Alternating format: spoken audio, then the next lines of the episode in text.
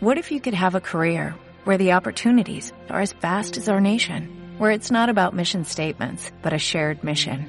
At U.S. Customs and Border Protection, we go beyond to protect more than borders, from ship to shore, air to ground, cities to local communities. CBP agents and officers are keeping people safe. Join U.S. Customs and Border Protection and go beyond for something far greater than yourself. Learn more at cbp.gov/careers.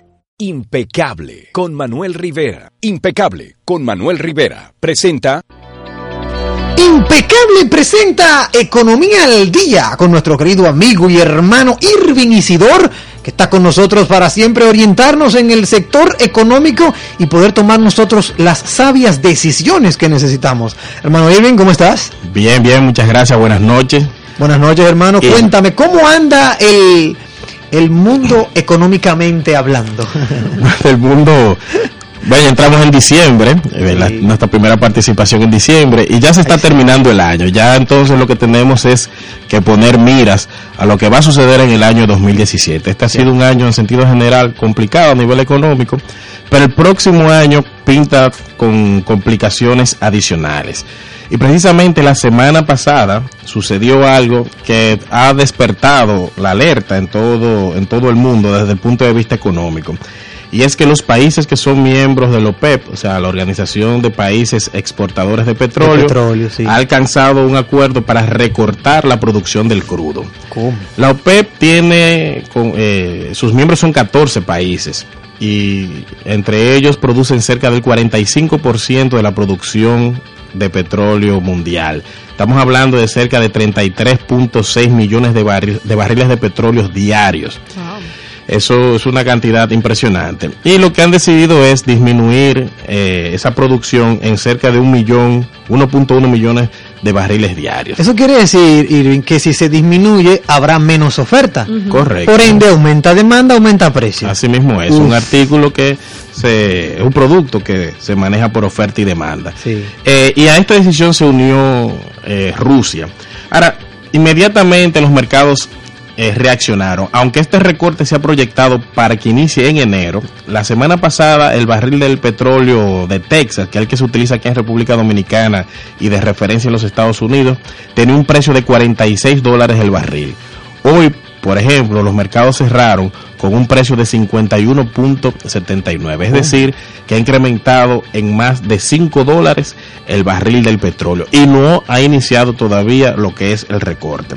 Ahora recuerden que en el año 2013, 2014, los precios del petróleo rondaban los 100 dólares, por encima de los 100 dólares el barril. ¿Y por qué estaba tan alta esa producción? Bueno, porque había un acuerdo de los OPEP, que luego empezó a quebrantarse, sobre todo por Arabia Saudita, que es el mayor productor de petróleo del mundo y que pertenece al OPEP, e Irán empezaron un conflicto donde cada uno quería ganar participación del mercado. Como los chinos empezaron a demandar mucho petróleo, estos países empezaron a incrementar su producción y trajo como consecuencia que todos los países, no únicamente los miembros de la OPEP, hicieran lo mismo. Consecuencia, se cayeron los precios. Y entonces tenían Irán y Arabia Saudita un, digamos, unas diferencias de que yo disminuyo mi producción si tú lo haces primero y no se ponían de acuerdo. Al final tuvieron que buscar un intermediario que fue Rusia y finalmente se ha llegado a un acuerdo de reducción. Ahora, todos los países productores de petróleo durante este año han sufrido muchísimo esa disminución. La misma Arabia Saudita el mes pasado tuvo que buscar bonos en el mercado internacional por casi 18 mil millones de dólares para poder cubrir sus déficits, algo que nunca había hecho. Ahora bien, el recorte y previsible subida de precios podría llevar de nuevo a empresas norteamericanas a incorporarse a la producción, que inicien nuevamente la producción. Con esta disminución de los precios del petróleo, muchas empresas norteamericanas cerraron pozos y dejaron de producir.